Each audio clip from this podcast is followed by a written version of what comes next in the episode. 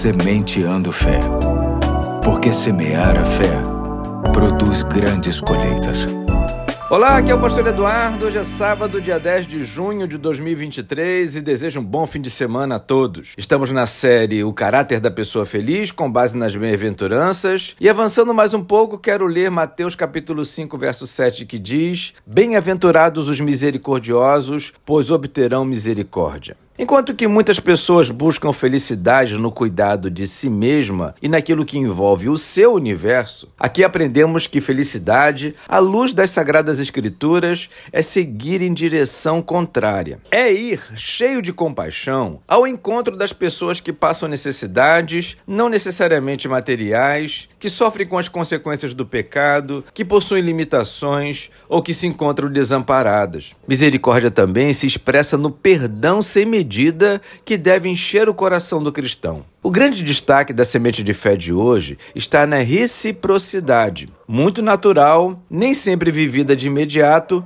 mas sempre experimentada, seja a médio ou longo prazo. Me refiro à questão de que aqueles que agem com misericórdia para com os outros haverão de experimentá-la de volta, tanto das próprias pessoas e seguramente de Deus. Não há como negar ou duvidar. Encontro base para esta afirmação em Gálatas capítulo 6, verso 7, que diz: Não se deixe enganar, de Deus não se zomba, pois o que o homem semear, isso também colherá. Semeadores de misericórdia colhem as misericórdias de Deus e, em muitos casos, dos homens também. O grande desafio para sermos assim não vem de fora, mas de dentro. Muitas vezes nos vemos insensíveis à dor e necessidade dos outros por conta do quanto estamos ocupados conosco mesmo. Vivemos na estratégia de que só poderemos atentar para que os outros precisam quando todas as nossas carências forem supridas. Só que surgem novas necessidades pessoais a cada dia. E se nos mantermos nessa postura, não seremos misericordiosos nunca. Por isso, entenda que,